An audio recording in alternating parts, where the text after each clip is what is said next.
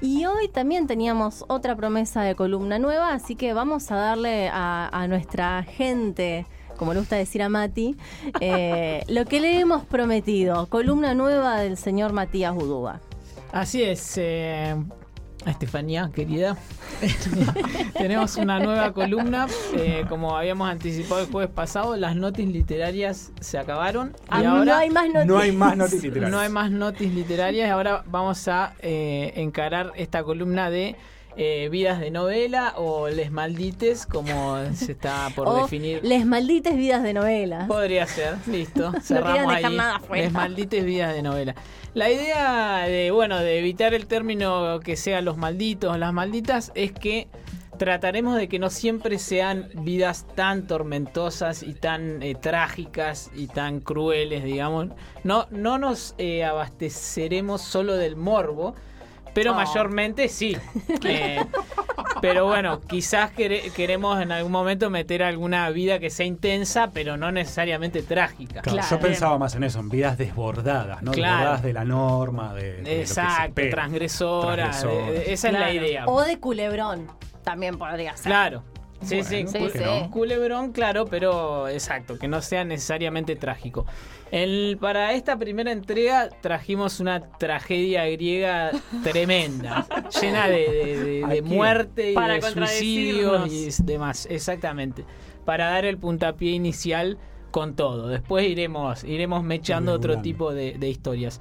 El día de hoy vamos a hablar del escritor y periodista Jorge Barón Visa, que probablemente algunos y algunas lo conozcan, pero no es tan, tan conocido en el, en el mundo en general, en, el mundo de la literatura un poquito más, pero también hasta ahí. Tampoco es que es un escritor demasiado conocido. Quizás porque tiene. el Quizás porque tiene solo una novela escrita. ¿Ah?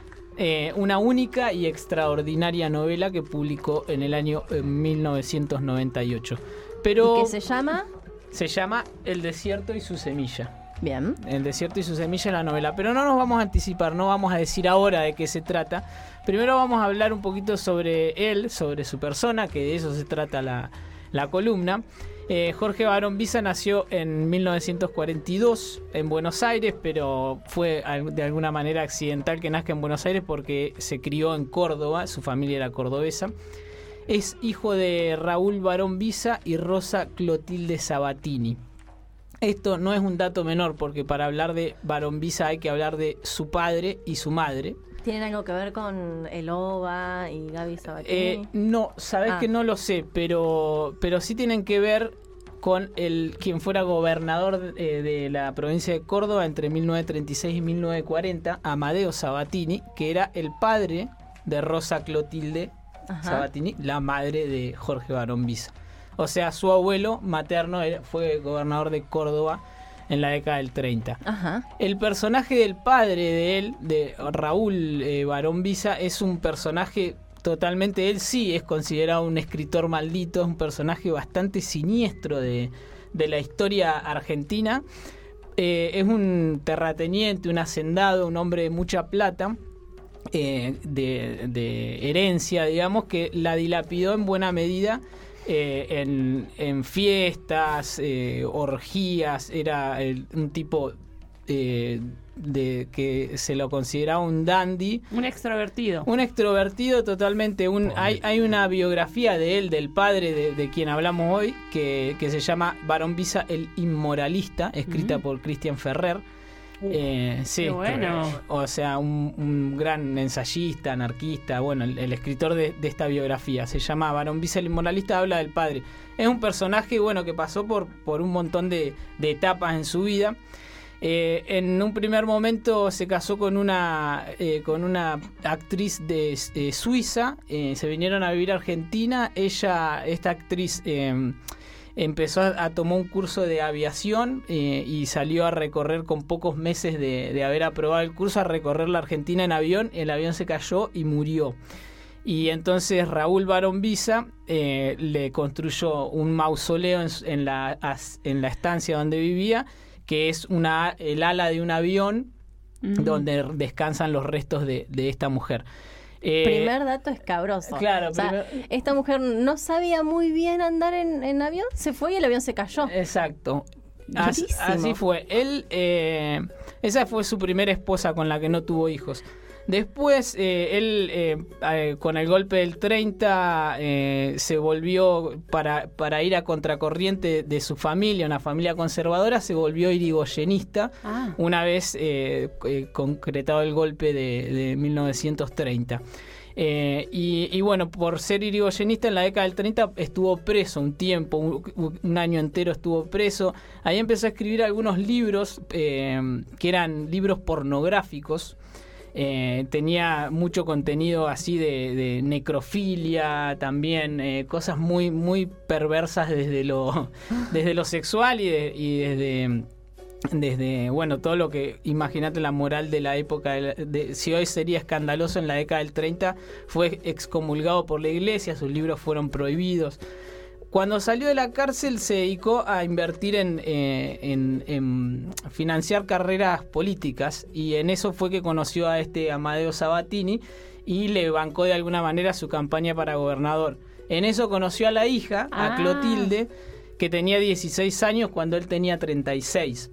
Eh, por lo tanto, don Amadeo no quería que, se, que sean pareja, entonces... y eh, encima este con el prontuario con el prontuario que tenía Raúl Barón Visa, la, eh, digamos, secuestró a la salida del colegio y se la llevó a Uruguay y se casaron en Uruguay. ¡No! Sí.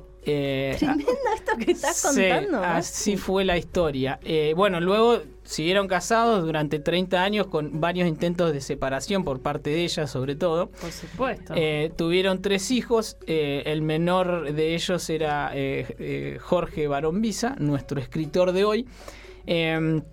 Hay que decir que, eh, bueno, el, ahora sí, hablando de, de, la novela, el, eh, la novela El desierto y su semilla comienza con un episodio que ocurrió en el año 1964, en uno de los tantos intentos de divorcio de esta pareja, Clotilde eh, y, Raúl Barón Visa se juntaron en un departamento en la calle Esmeralda en Buenos Aires con sus abogados para terminar de finiquitar el, divorcio luego de 30 años de casados. Y en un momento el varón Visa sirve unos vasos de whisky y cuando le acerca el vaso a su mujer, le tira ácido en la cara. ¡No! Sí. Así fue, y le desfigura la cara con ácido. ¡No! Y en ese momento va, eh, los abogados la mujer y el, el hijo Jorge Barón Visa van al hospital, el Raúl Barón Visa, el padre, se queda en el departamento y se suicida. Eh, entonces, así empieza el libro El desierto y su semilla, que solamente cambia los nombres de los personajes, eh, pero es todo autobiográfico y, él, y el propio autor lo reconoce así. Eh, y, la historia del libro empieza con ese hecho y narra todo lo que fue el intento de reconstrucción del rostro de su madre que él mm. acompañó mm. durante años hasta el suicidio de su madre que se da en 1978. o sea, del 64 al 78. Eh, Jorge Barón Visa acompañó a su madre por Milán, Nueva York eh, y distintos lugares del mundo en el que ella gastó la fortuna de, la familia, se podría decir, en tratar de reconstruir su rostro, que nunca pudo reconstruirlo del todo, y, bueno, en buena medida por eso se termina suicidando. La, historia del propio, Jorge Barón Visa es bastante también eh, escabrosa porque obviamente con esa historia familiar el tipo era muy muy depresivo, eh, eh, también era alcohólico, pero al contrario de su padre, era, no era para nada extrovertido, sino todo lo contrario, era muy introvertido, vivía encerrado en, en una cueva, un departamento en Buenos Aires que era como una cueva, laburaba en editoriales, en medios gráficos, pero siempre con un perfil muy bajo, era lo que se llama ghostwriter o escritor fantasma, eh, corrector en editoriales, laburaba, hacía algunas notas para medios gráficos. Eh, y bueno, y, finalmente escribió esta novela que la, la, quiso publicar en distintos lugares y no le daban bola. Eh, la, propuso para el premio Planeta en 1997, no, no salió ni finalista, nada. Entonces en el 98 eh, la bancó él con su propia plata para editarla en la editorial Simurg que es una editorial pequeña que, publica así también por a demanda. A demanda, exactamente. Eh, entonces ahí salió y bueno, empezó a tener una cierta circulación eh, en el momento.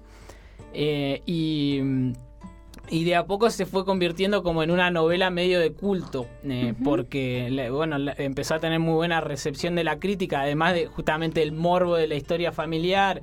Eh, las dos familias, tanto Barón Visa como Sabatini, tienen una, una, una, historia, digamos, una presencia, en, sobre todo en la clase alta de Córdoba, pero en todo el país. Entonces, bueno, generó, pero además está muy bien escrita y, y es una historia terrible, pero que está contada desde un lugar cero melodramático, sino que bien descriptiva. Eh, Jorge Barón Visa es crítico de arte y, bueno, tiene un lenguaje muy de, describe el rostro de su madre con como si estuviese describiendo un cuadro en mm. muchos pasajes. Claro. Eh, y todo tiene, tiene un lenguaje muy, muy despojado de, del drama, del melodrama, digamos, es, como bien cruda y bueno, y, es obviamente narra sobre todo la relación de él con su madre. Y fue la única novela que escribió. Después eso tuvo cada vez mejor crítica. Pero sin embargo él dice que económicamente no le reeditó nada. En sus últimos años él laburaba como eh, eh, cronista freelance para La Voz del Interior en Córdoba. Para algunas notas para Página 12 hacía notas de crítica de arte y de crónicas de vida cotidiana. Tanto en Página 12 como en La Voz del Interior. Y en el 2001 eh, Clarín compra La Voz del Interior y hace un recorte de, presupuesto, eh, plena crisis de, 2001. Y entonces él se queda prácticamente sin laburo, eh, o sea, solamente le piden muy pocas colaboraciones, entonces cae en la, en la pobreza. Ah, bueno, en la pobreza para una persona que viene de, ese nivel de guita. Tenía un departamento que lo bancaba la tía, ponerle esas cosas.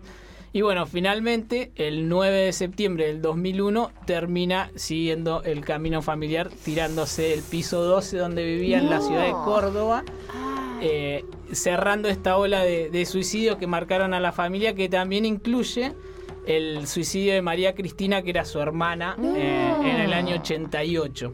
O sea, una familia totalmente destrozada, en buena medida por este tipo, Raúl Barón Visa, el padre, que era todo lo contrario a lo que hablábamos recién con el entrevistado de un, hombre deconstruido, era todo lo contrario. Era mm. totalmente el prototipo de macho. El prototipo de macho era hiperceloso, violento controlador y al extremo de bueno eso de quemar de arruinar tantas de arruinar de su propia familia. Exactamente. Y bueno y su hijo Jorge dejó eh, por lo menos esta esta pieza literaria única extraordinaria para que leamos y también eh, hay recopilaciones de sus textos periodísticos y de sus críticas eh, de arte. Eh, uno se llama Al rescate de lo bello de Caballo Negro Editora y el otro es uno de Caja Negra que se llama Por dentro todo está permitido. Reseñas, retratos y ensayos de Jorge Barón Visa.